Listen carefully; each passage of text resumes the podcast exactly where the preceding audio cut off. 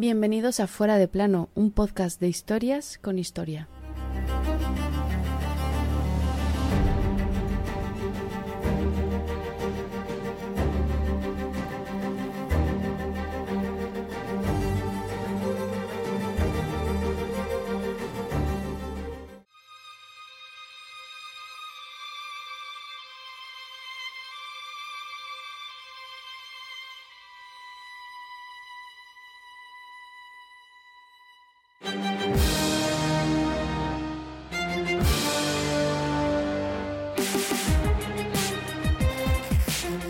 No tienes bastante con quitarme mi trono y mis joyas, sino que también quieres llevarte a Catalina. Se supone que esta frase la dice una de nuestras protagonistas de hoy, Juana I de Castilla, la mal conocida Juana la Loca. Pero su trono se le habían quitado mucho antes, en concreto su padre y su marido. Eso ocurre el 27 de junio de 1506, en la llamada Concordia de Villafáfila. Ese día, a Juana la quitan el trono pero le dan por escrito algo a cambio, su supuesta locura.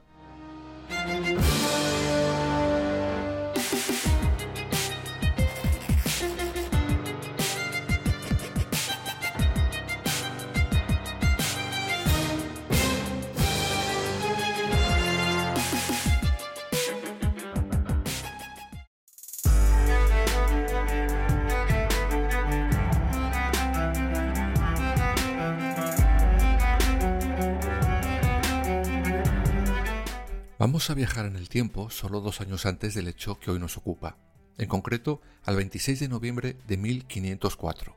Ese día fallece la todopoderosa Isabel la Católica. Ya lo contaremos en el capítulo propio de este hecho trascendental, pero hoy daremos unas pinceladas sobre algo básico para entender el origen de nuestra historia. Cuando fallece la católica, deja testamento, y en él deja meridianamente clara una cosa, bueno, mejor dicho, tres. La primera, que su heredera es su hija, Juana, punto y pelota. La segunda es que será heredera mientras su nieto Carlos, el que será primero de aquí y quinto de allí, alcanza la mayoría de edad. Esto lo hace pues Juana es duquesa de Borgoña y reside en Flandes, y sobre todo porque tanto su padre como sobre todo su marido ya la están empezando a hacer luz de gas y a maltratar. Sí, tal cual suena. Y la tercera, y más importante, es que el trono de Castilla lo hereda su hija, ella sola, no su marido, el llamado Felipe el Hermoso. Él no olería el poder ni de lejos. Y es que la católica tendría muchos defectos, pero había calado a la perfección al ambicioso de su yerno.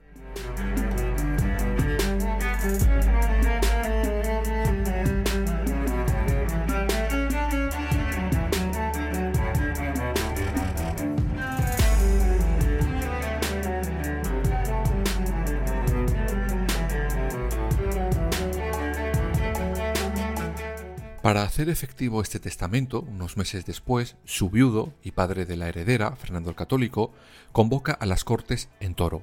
Él sería por orden de su difunta el que manejara los hilos si Juana no estaba en Castilla o no mostraba interés por gobernar. Eso lo pone Isabel en su testamento y le da alas a Fernando. Como os podéis imaginar, en todo el reino había una persona que no le hacía ni pizca de gracia aquello. ¿Adivinas quién? Sí, efectivamente, Felipe el Hermoso.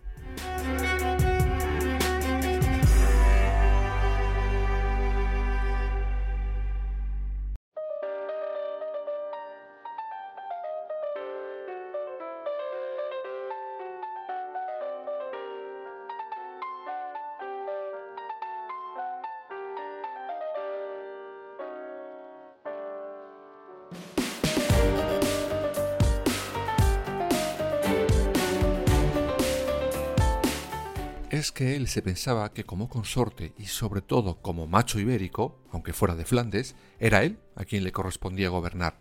Por eso, y porque era más zorro y ambicioso que su suegro, y mira que Fernandito lo era. Empezará a reclutar a nobles castellanos que están, bueno, pelín enfadados con el viudo alegre, sobre todo porque pensaban que Fernando iba a primar los intereses de Aragón sobre los de Castilla, porque recordemos, a pesar de lo que algunos se empeñan en decir, que en ese momento las dos coronas no estaban unidas, lo estarán en Juana y después en su hijo Carlos. Además se suma otro hecho que acelerará las cosas. El viudo alegre, como ya os contamos en el capítulo de su muerte, estaba preparando boda con la sobrina de su archienemigo, el rey de Francia, con Germana de Foix.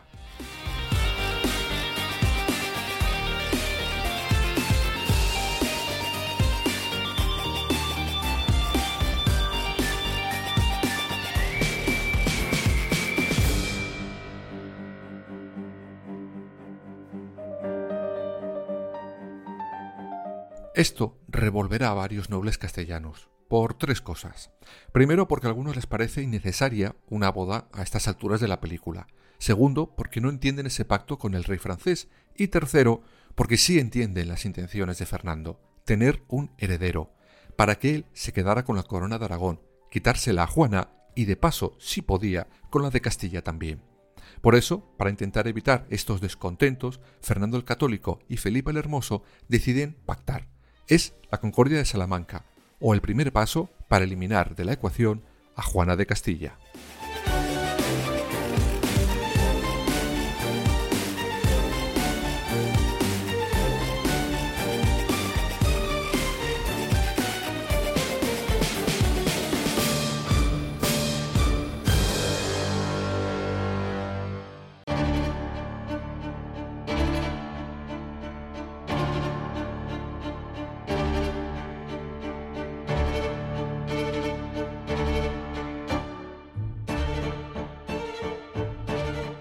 Este acuerdo o concordia se firma justo un año después de la muerte de Isabel la Católica, el 24 de noviembre de 1505, y supone pasarse por el forro de sus reales posaderas las últimas voluntades de la difunta.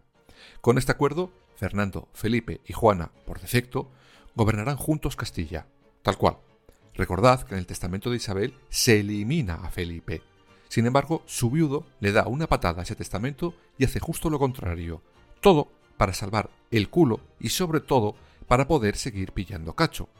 Cuando Juana y Felipe llegan a Castilla desde Flandes, serán proclamados reyes propietarios de Castilla y Fernando nombrado gobernador perpetuo.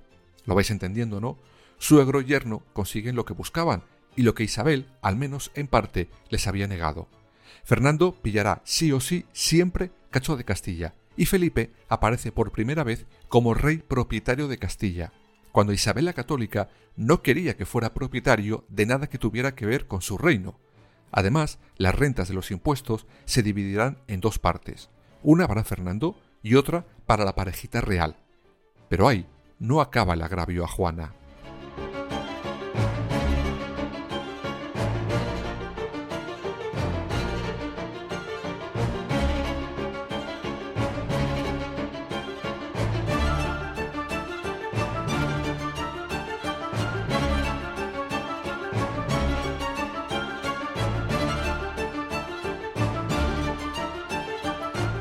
Fernando y Felipe, que como ya hemos dicho en otros capítulos se detestaban profundamente, solo se ponían de acuerdo en una sola cosa. Juana tenía que ser apartada de la corona. Como fuera, daba igual. Por eso ponen ya una cláusula por la que el poder efectivo lo tendrá Felipe. No Juana, ni siquiera ambos, solo Felipe, y en su ausencia Fernando.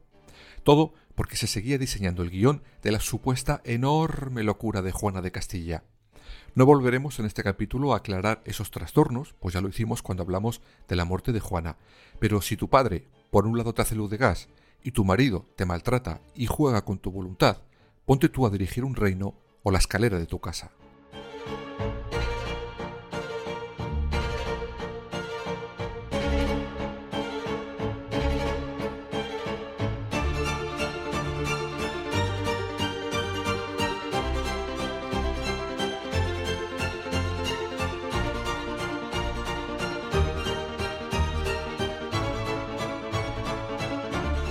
Pero la ambición de ambos no se iba a quedar así, ni mucho menos. Felipe jugó otra vez las mismas cartas de antes con algunos de los nobles de Castilla, y ambos, suegro y yerno, jugaron la baza de la locura de la reina verdadera. Es de esta manera como llegamos por fin a aquel 27 de junio de 1506. Llegamos a firmar la Concordia de Villafáfila, cuando a Juana la quitan todo, hasta su dignidad, el día que nace Juana la Loca.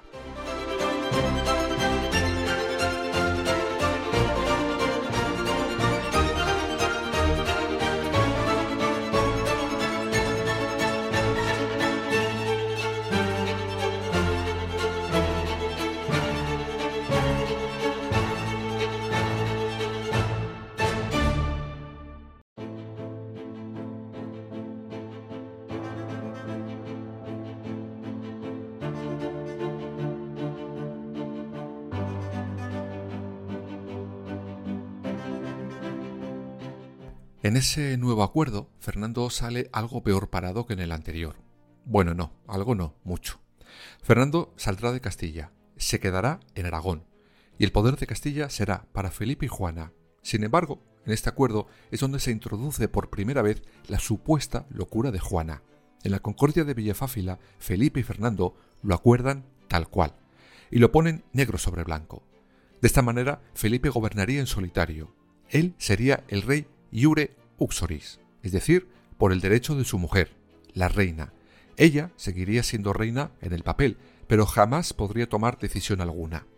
Fernando, por su parte, se llevaría una parte de lo recogido en el Nuevo Mundo como compensación. Este acuerdo solo hizo feliz a Felipe. Fernando se la guardó toda su vida. Bueno, lo poco que le quedaba a su yerno, eh, ya lo contaremos en su momento.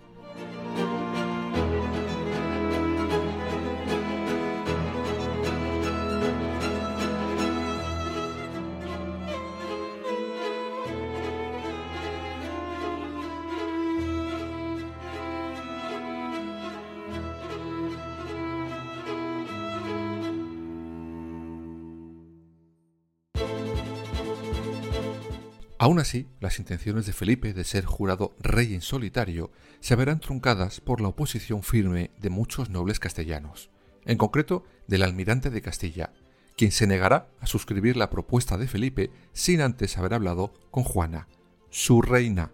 Finalmente lo hace, y, sorpresa, sorpresa, el almirante se mantiene en su no a que Felipe sea rey en solitario. Vaya, a ver si Juana no estaba tan loca.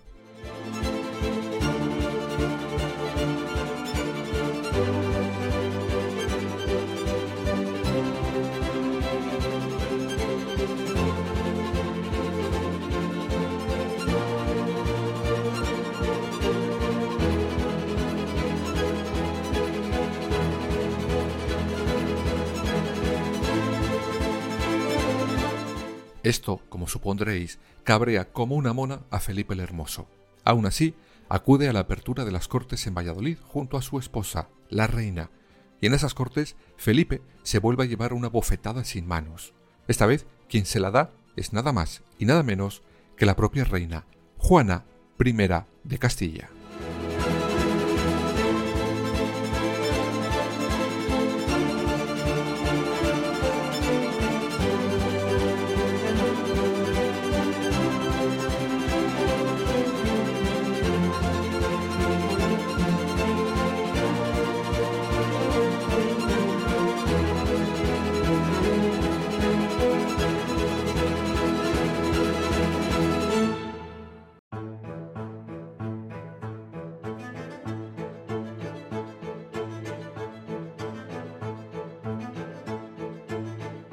La reina se dirige a los nobles y les deja a todos con la boca abierta. Da signos de una lucidez enorme, de carácter y de estar plenamente en sus capacidades mentales. En ese momento les ordena acudir a Toledo, pues allí quiere ser jurada como reina. Nadie veía una loca como la habían pintado su padre y su esposo. Veían una reina. Sin embargo, Felipe utilizará de nuevo sus artimañas y hará claudicar a su esposa la vuelve a someter a su chantaje emocional y le hace firmar un papel en una ceremonia improvisada por el cual asumía el gobierno de Castilla. Pobre Juana.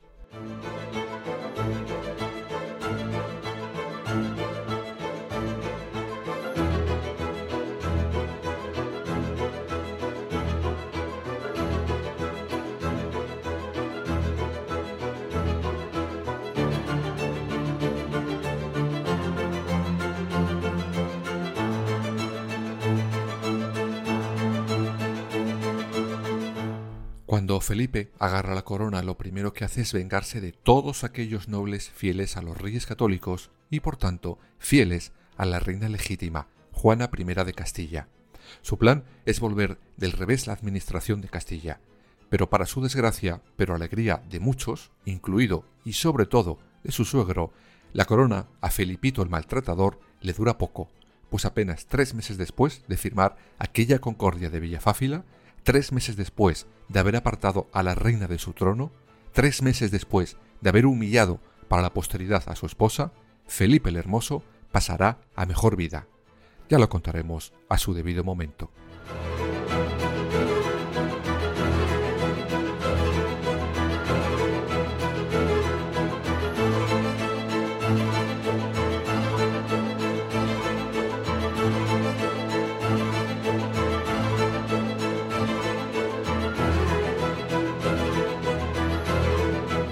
Una vez más, comprobamos que aunque Juana pudiera tener algún problema psicológico, fomentado evidentemente por su marido y por su padre, ella estaba dispuesta a reinar.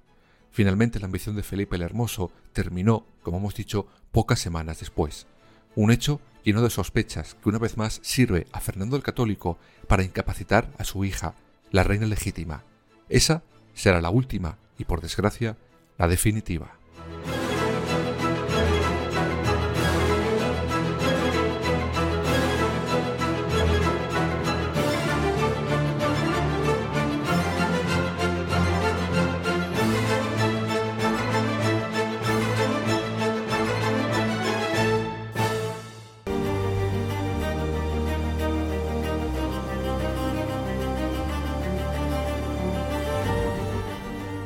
Fuera de plano. Suscríbete en las principales plataformas y síguenos en nuestras redes sociales, Instagram, Twitter y Facebook.